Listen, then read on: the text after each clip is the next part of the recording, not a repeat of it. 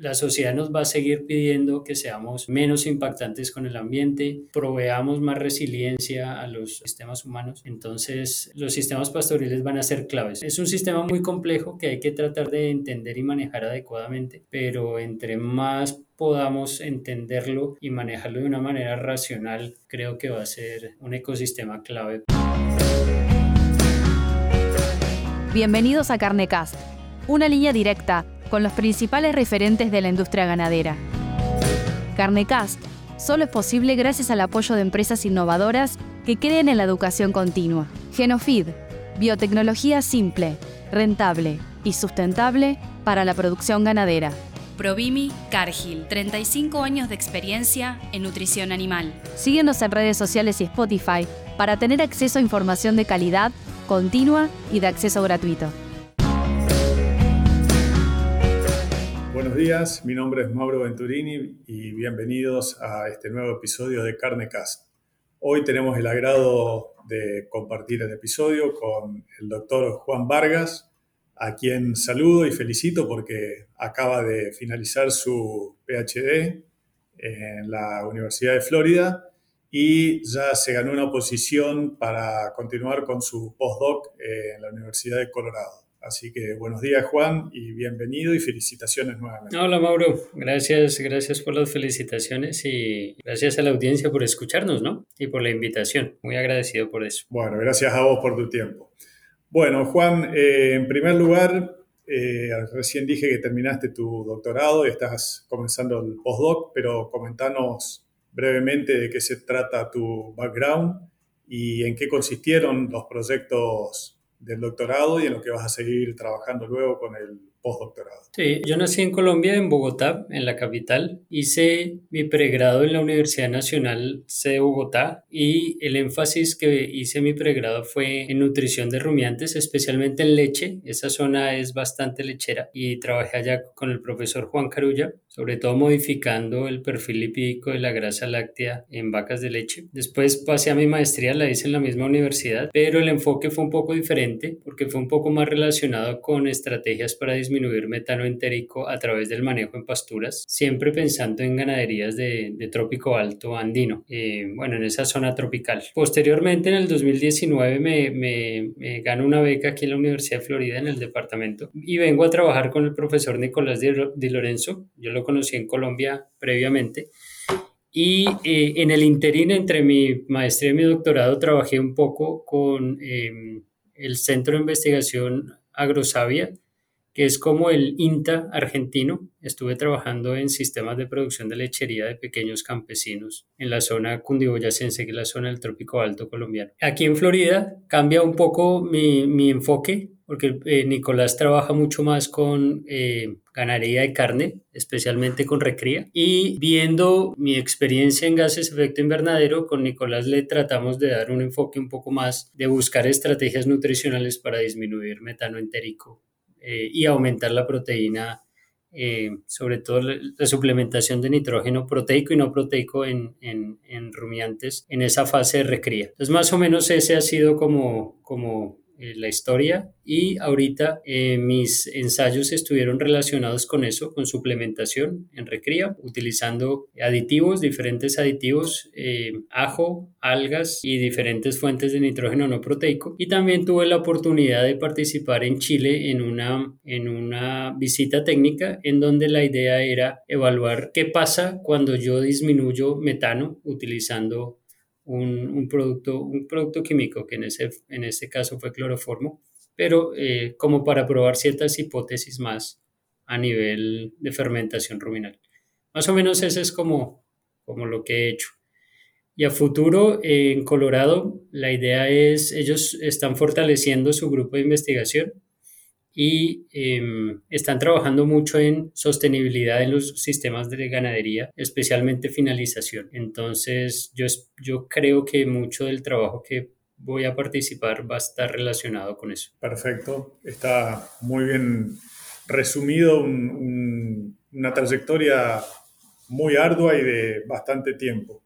Em, Juan, en estos días con todas estas eh, alarmas por el calentamiento global y estos días de calor que están ocurriendo en, diferentes partes del mundo, es como que la gente le presta mucho más atención a los temas relacionados al, al medio ambiente.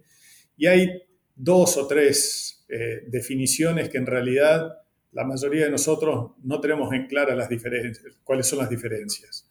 Eh, escuchamos mucho hablar de metano, de gases de efecto invernadero, de huellas de carbono. ¿Podés esclarecernos un poco conceptualmente estas definiciones? En general, los gases de efecto invernadero son unos gases de diferente naturaleza que lo que hacen es eh, atrapar el calor que se refleja. El sol emite unos rayos, la, eh, la Tierra por los procesos de reflexión refleja esos rayos y esos gases atrapan eh, ese calor o esa radiación que la Tierra refleja incrementando la temperatura de la atmósfera. son de diferente naturaleza, puede ser vapor de agua, metano, CO2, fluorocarbonados, etc. Hay, hay muchos. Eh, en esencia, después de la revolución industrial y acrecentada por el, pues, el crecimiento de las actividades antropogénicas, pues ha aumentado esa concentración de gases efecto invernadero, especialmente CO2, relacionado con la industria eh, o con la quema de combustibles fósiles. Desde el sector agropecuario, hay tres gases de efecto invernadero que generalmente nosotros producimos en una mayor cantidad. Uno es CO2, la quema de combustibles fósiles principalmente. El segundo es metano, que viene, que viene generalmente de la fermentación entérica, pues del manejo de las excretas, de la, de la producción de arroz por inundación. Entonces, todo lo que implique una fermentación o una condición anaerobia, es decir, sin oxígeno, va a producir metano. Y el tercero es óxido nitroso, asociado principalmente a, los fertilizantes nitrogenados. Esos gases debido al aumento en las actividades para producir alimento en general, han aumentado. No igual que, los, que, los, que el CO2 producto de la industria. Me explico. De todos los gases que se produce, que producimos eh, los, los humanos, más o menos el 14% es producido por el sector agropecuario. Y de ese 14%, más o menos la mitad podría ser producido por eh, el sector bovino.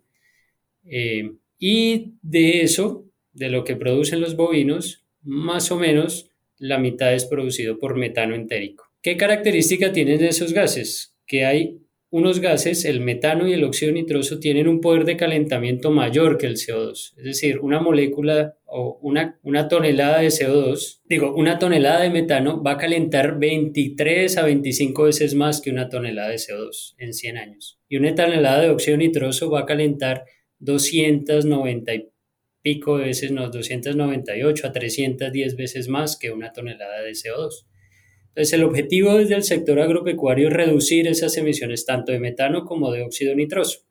Y uno de mis trabajos ha sido enfocado a eso, disminuir las emisiones de metano, porque es un gas efecto invernadero que se produce debido a la fermentación. Los rumiantes la producen naturalmente. Eh, tiene un poder de calentamiento mayor del CO2 y si lo reducimos, el tiempo de vida en la atmósfera es más corto que el CO2, es alrededor de 12 años, es decir, que si empezamos a reducir hoy, en 12 años ya empezamos a ver el efecto de esa reducción en metano. Por eso Espero que más o menos haya quedado claro a grandes rasgos esos conceptos. Sí, Juan, quedó claro. Em, antes de entrar en detalles respecto de tu trabajo y cómo eh, se están ideando algunos diseños para reducir estas emisiones, te hago una pregunta paralela. ¿Qué pasó que la gente desde hace cinco o tal vez diez años atrás empezó a considerar la producción eh, ganadera como un potencial o efectivamente un contaminante de, importancia. Cuando, yendo a los números que acabas de explicar, si bien se produce cierto tipo de, cierta cantidad de emisiones y se contamina, pero comparado a los hidrocarburos o a, otros factores industriales, es mucho menor la emisión que, produce el sector. ¿Por qué desde hace pocos años atrás a la fecha es como que la, eh, la población en general puso un ojo en la producción pecuaria como un contaminante importante. Esto se debe a que se acaba de descubrir o a que esa cantidad de emisión fue incrementándose. Yo creo que es un tema más de percepción muchas veces errónea de la sociedad y muchas veces es un error también tanto de, la parte que hace investigación como del sector propiamente dicho. En general es mucho más fácil tratar de hablar o de, o de o ser impreciso respecto a una actividad que cada vez es más ajena a la sociedad en particular. Es decir, a medida que se va industrializando el mundo, más personas van migrando a la ciudad y se van alejando del sector agropecuario y ese alejamiento hace que seamos ajenos a una realidad y a una situación que muchas veces está asociada con un tema social y más político. Me explico. Para mí, el tema de gases efecto invernadero, especialmente metano en la ganadería, tiene un papel importante desde los 2000. Antes de los 2000, el énfasis en disminuir metano era distinto, era un tema más energético, porque metano es una pérdida energética para el animal. Pero los desde los 2000, cuando se reconoce metano como un gas efecto invernadero, se empieza a hacer mucha presión desde la sociedad, especialmente para disminuir el impacto ambiental de la ganadería, promovido por sectores que tienen otro tipo de, de comportamientos alimenticios o ven en la ganadería un sector que impacta mucho.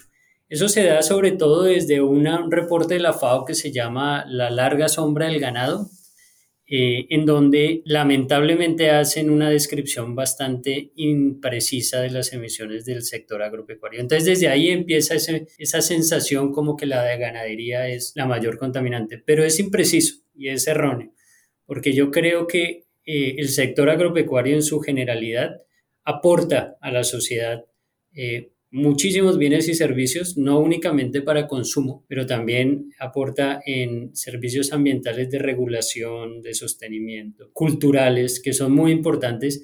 Y a medida que uno, y yo siento que es un problema de eh, el alejamiento en general de la población de la producción agropecuaria real, en donde ya nos es muy raro tener un contacto cercano con un animal verlo, ver cómo es un sistema de producción, ver las dinámicas que hay en un sistema de producción. Y es mucho más fácil señalar aquello, aquello que uno no conoce como un producto que podría contaminar.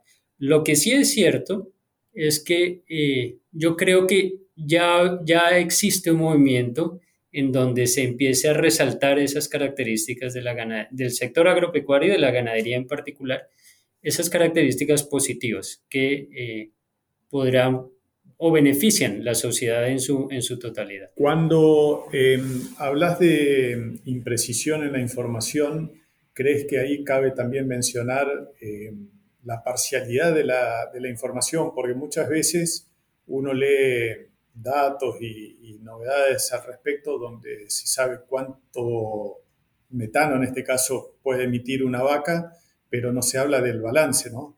Del balance de carbono. ¿Cuál es tu mirada hacia el tipo de información que se maneja y si querés explayarte sobre el concepto de balance también? Sí, yo creo el balance de carbono en general es, como su nombre lo dice, un balance de qué tanto carbono emite un sistema y qué tanto carbono puede capturar un sistema. A diferencia de muchas actividades humanas, la ganadería o el sector agropecuario tiene la capacidad de emitir, pero de capturar cosa que no pasa en, mucho, en, en otras actividades humanas.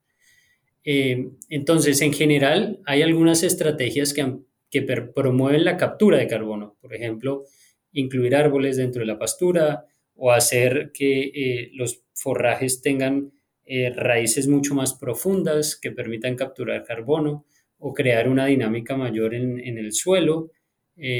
entonces, eso hace que eh, eh, se capture carbono y no solo se emita. Por el otro lado está la emisión, que hay algunas estrategias para disminuir la emisión, eh, algunas nutricionales, manejo de las excretas, etc. personalmente yo creo que algunas, algunas, algunos grupos de la sociedad tratan de imponer cierto tipo de discursos de una manera parcializada. Es decir, es cierto que la ganadería emite gases de efecto invernadero como todas las actividades agropecuarias, pero también es cierto que en los últimos años, eh, con el mejoramiento de las prácticas, eh, se ha aumentado la productividad, se soporta una mayor población humana. Eh, evidentemente hay desnutrición en muchos lugares, pero se soporta una gran cantidad de población humana. a través de las prácticas, se ha disminuido en, muchas en, muchas eh, condiciones el número de animales y se produce más carne o se produce más leche. Entonces sea, es mucho más eficiente también. Eh, y se han incorporado otros valores agregados a, a, los sistemas de producción pecuaria. Entonces yo digo que, que, que a veces, eh, y también es culpa de nosotros como sociedad de creer lo primero que nos dicen y no ser curiosos de seguir o de tratar de buscar otras perspectivas que son importantes para tener más o menos una visión eh, adecuada del sistema. Y lo otro que es cierto, Mauro, eh, en la ciencia siempre van a haber cosas que van evolucionando. De pronto en algún momento dado, eh, ese primer, esos primeros valores tan altos en donde el sector agropecuario aportaba gases de efecto invernadero, de pronto no eran los adecuados y con el tiempo fue que nos dimos dando cuenta que cada vez somos más precisos con la información, podemos diseñar otro, otro tipo de aproximación, incorporar nuevos elementos que hace que, que las recomendaciones que damos sean más adecuadas. Entonces, es un, es un tema muy complejo de, de evaluar, pero la invitación es para que las personas sean curiosas y críticas con lo que escuchamos y de esa manera podamos hacernos una visión más adecuada de la realidad. No, no es justo eh, que un sector cargue el peso o que los productores carguen el peso de, de estar contaminando el mundo cuando la realidad es que no es así. Provimi Nutrición Animal pone a tu alcance tecnología e innovación, soluciones nutricionales completas y consultoría profesional para maximizar el retorno de tu inversión. Provimi es Cargill Animal Nutrition and Health. Totalmente de acuerdo. Nuevamente ponemos en el tapete la discusión sobre los medios de comunicación y la capacidad para discernir la información que es válida y la que no lo es. Juan, eh, respecto de lo que estuviste diciendo, ¿crees que como países de, Sudamérica estamos en ventaja debido a que nuestros sistemas tienen un fuerte componente pastoril? Me refiero en cuanto al, balance de carbono, tenemos eh, un poco de ventaja respecto de aquellos países que tienen que producir en sistemas más confinados? Yo creo que eso es, eso es un balance, Mauro. Yo no diría ni ventaja ni desventaja y le voy a explicar más o menos por qué. Eh, en sistemas confinados, evidentemente no hay la posibilidad de hacer esa captura de carbono, pero en general esos sistemas confinados, cuando son bien manejados, son bastante eficientes en convertir forrajes y materias primas en carne o leche. Entonces, son sistemas muy eficientes, son sistemas, eh, de pronto hay algo crítico, es el manejo de las excretas, que un apropiado manejo puede disminuir el impacto. Entonces esos sistemas tienen unas particularidades. Los sistemas pastoriles tienen otras ventajas.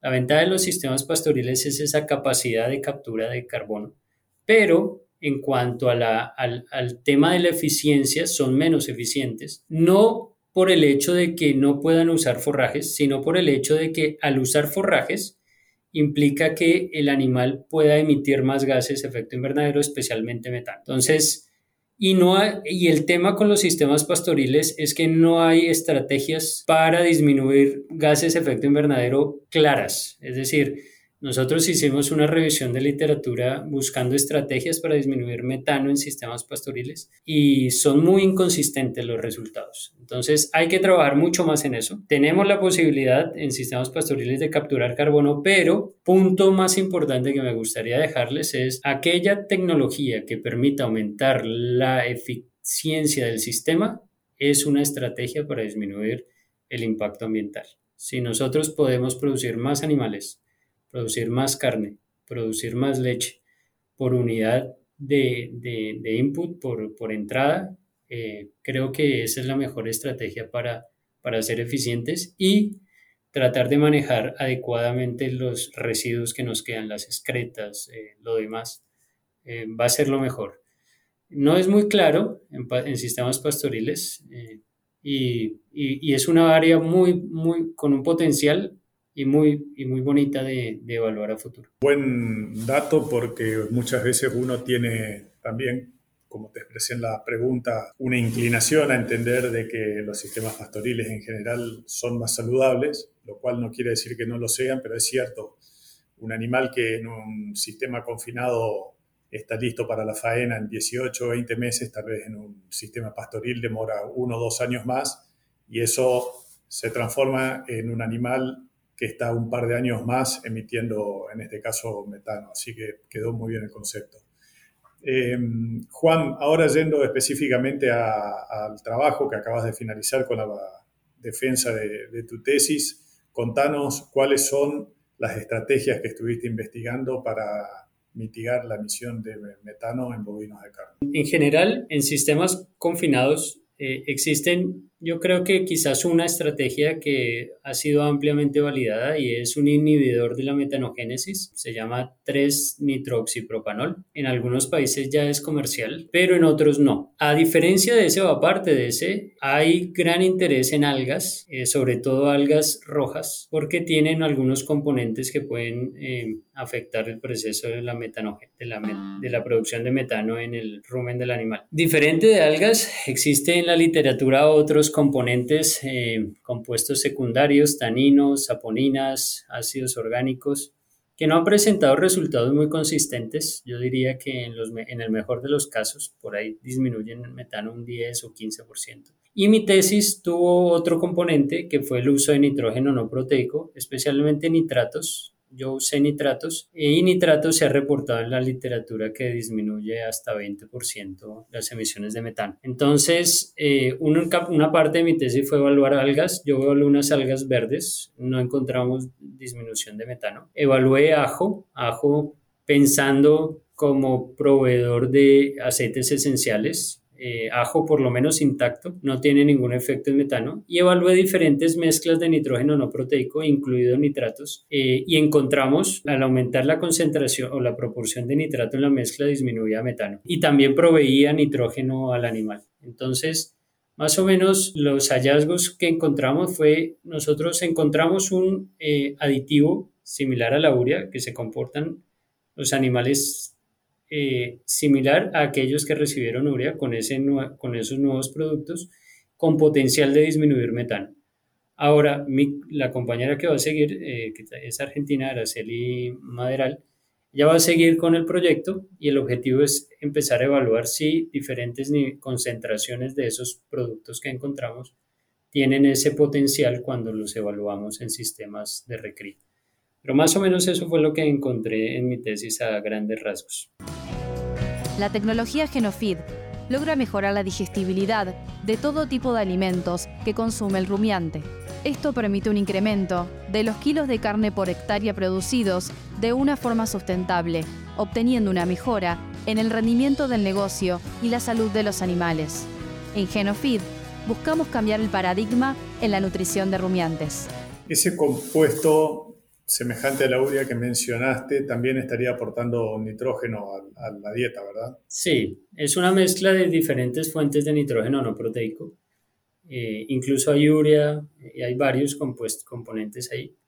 Eh, y la idea es proveer nitrógeno eh, en dietas bajas en proteína cruda y ricas en carbohidratos solubles o fermentables y tener esa posibilidad de disminuir metano. Entonces el objetivo es el objetivo es un gana-gana eh, en, dos, en dos aspectos, a nivel de nitrógeno y a nivel de carbono, que en este caso sería metano. Ok, eso te iba a preguntar. Me decías que encontraron eh, resultados positivos en cuanto a lo que buscaban eh, referido a la emisión de, de metano, pero en cuanto al aprovechamiento de ese nitrógeno, no sé, tal vez medido como ganancia diaria de peso o algún otro otra forma también fue positivo? Por ahora no, es, en los niveles que lo evaluamos, que lo evaluamos eh, utilizando 1% de urea como referente, no encontramos diferencias respecto a la urea, es decir, se comportan igual, pero el potencial en este momento es disminuir metano. Entonces, eh, sería un, sería el equivalente o un reemplazo de la urea eh, con, esa, con ese otro valor agregado. Lo que hemos visto o, lo que yo encontré también es que hay mucha información con urea, es decir, cómo, cómo la suplementación con urea precisamente tiene más o menos un perfil de fermentación similar, unas recomendaciones más o menos similar, 1% de inclusión. Pero cuando uno empieza a revisar otros mezclas de nitrógeno no proteico diferente de urea, es más gris las, las recomendaciones, no es tan clara. Entonces, parte de lo que vamos a hacer a futuro es eh, evaluar si 1% es recomendable para esas mezclas de nitrógeno no proteico. Quizás sea más, quizás podamos incluir un poco más y si es económicamente rentable, pues de pronto sustituir algo de proteína verdadera. Juan, eh, hace cuatro o cinco meses atrás estuviste trabajando en, en Chile, en el sur de Chile eh, ¿Nos podés comentar un poco eh, qué estuviste haciendo y cómo vino la relación para que, siendo colombiano y estudiando en Estados Unidos, terminas haciendo un trabajo en Chile? Sí, hay unos fondos eh, que son los, los fondos CLIPS o las becas CLIPS GRATS, financiadas por el Global Research Alliance y con fondos de diferentes países. Y ellos ofrecen a, estudiantes de países en desarrollo la posibilidad de ir a hacer un entrenamiento con algún grupo de investigación alrededor del mundo. Por mi temática, a mí me pareció muy interesante trabajar con eh, la doctora Camila Muñoz y el doctor Emilio Ugerfeld en, eh, en INIA, Chile. Entonces me fui para allá y ellos estaban trabajando, eh, ellos estaban trabajando con, o están trabajando con estrategias para disminuir metano, pero en condiciones de pastoreo. Dentro de todas las estrategias que uno que ellos han evaluado, ellos han evaluado suplementación con oleaginosas, con eh, concentrados, eh, diferentes eh, edades de rebrote, etc. Algo que sí es, que es recurrente es que el efecto de disminuir metano no está muy bien descrito qué pasa en el rumen, qué pasa con la fermentación en el rumen.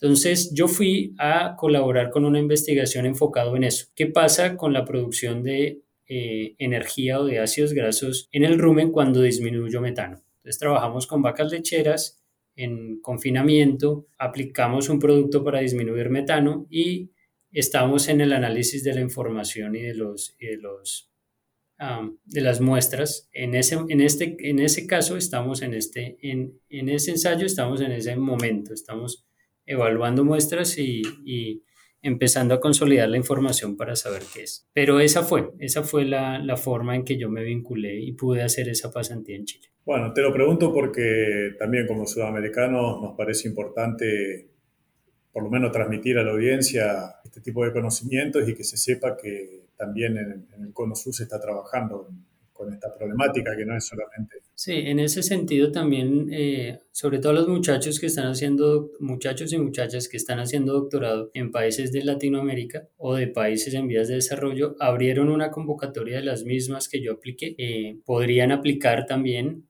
hay diferentes grupos de investigación alrededor del mundo. Eh, está enfocado en estudiantes haciendo estudios doctorales en países en vías de desarrollo. Entonces es una muy bonita posibilidad y aprendí disfruté, conocí otra forma de trabajar, otra cultura, muy lindos paisajes, entonces, y también tuve la posibilidad de, ir a Bariloche y conocer Argentina, entonces estuvo muy bien esa visita. Por supuesto que te habrás comido unos buenos alfajores en, Bariloche.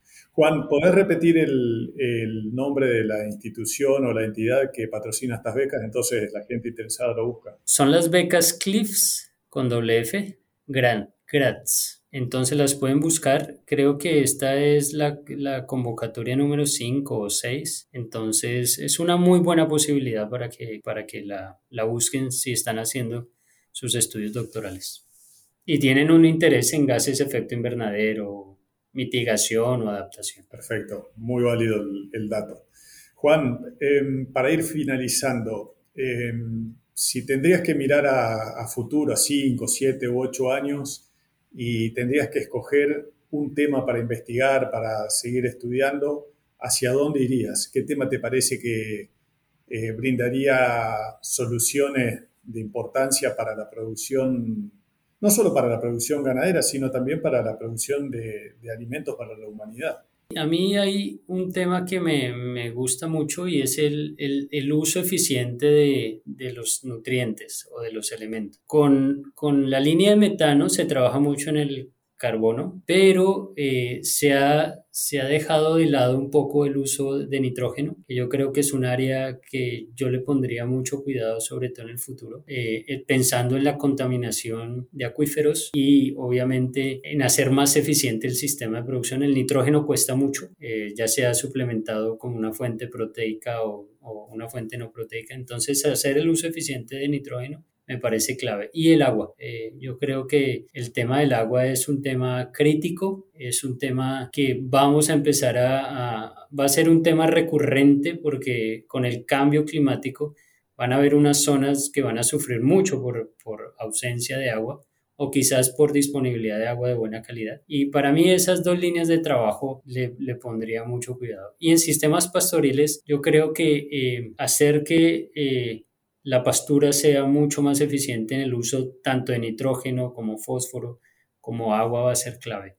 Eh, yo creo que eh, la sociedad nos va a seguir pidiendo que seamos eh, menos impactantes con el ambiente, más seamos o proveamos más resiliencia a los, a los, a los sistemas humanos. Entonces, los sistemas pastoriles van a ser claves porque entre más complejos, es un, es un sistema muy complejo que hay que tratar de entender y manejar adecuadamente, pero entre más podamos entenderlo y manejarlo de una manera racional, creo que va a ser eh, un ecosistema clave para el futuro. Sí, yo también eh, pensando, eh, mientras estabas exponiendo estos temas, me imaginaba que contemplando desde esa perspectiva los sistemas pastoriles, también estaríamos respetando un poco más la evolución natural del rumiante, ¿no? Porque estaríamos aprovechando algo que durante miles de años de evolución el animal desarrolló, que es el rumen, para aprovechar justamente las fibras de menor calidad y que no pueden digerirla un, un monogástrico. Así que por algo están sobre la tierra y sería muy inteligente entender su fisiología y poder aprovecharla.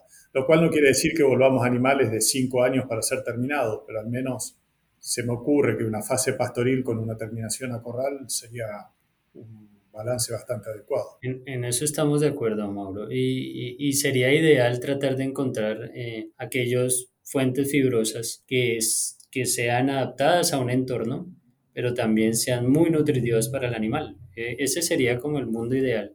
Y hacia allá yo creo que tenemos que pensar. Y a mí la idea de, una fase primera pastoril me gusta mucho. Obviamente, llenando requerimientos, haciendo que el sistema sea eficiente. Si uno lo hace, yo creo que ese sería el objetivo. Sí, va a haber que poner mucho énfasis en estrategias de manejo de los sistemas pastoriles, que a veces son bastante difíciles de medir y cuantificar por, por la naturaleza de tierra. Juan, muchísimas gracias por tu tiempo nuevamente y la verdad que siento un, mucho agrado y orgullo por pertenecer al, mismo equipo de trabajo con el desempeño que tuviste durante tu doctorado y por haber conseguido esta posición para continuar con el, con el postdoc.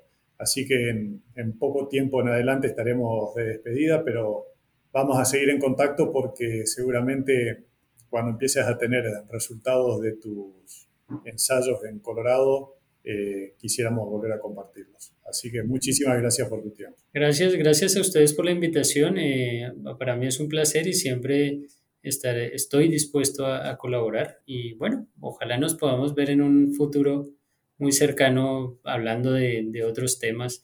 Igual, si necesitan algo de información, eh, con Mauro se pueden contactar y yo, y yo con mucho gusto podría compartirlo. Muchísimas gracias, Juan. Un saludo y felicitaciones nuevamente. Hasta luego. Gracias. Chao. Si te gustó este episodio, no dejes de compartirlo con otros profesionales para que más personas puedan tener acceso a la palabra de los principales referentes de la industria ganadera.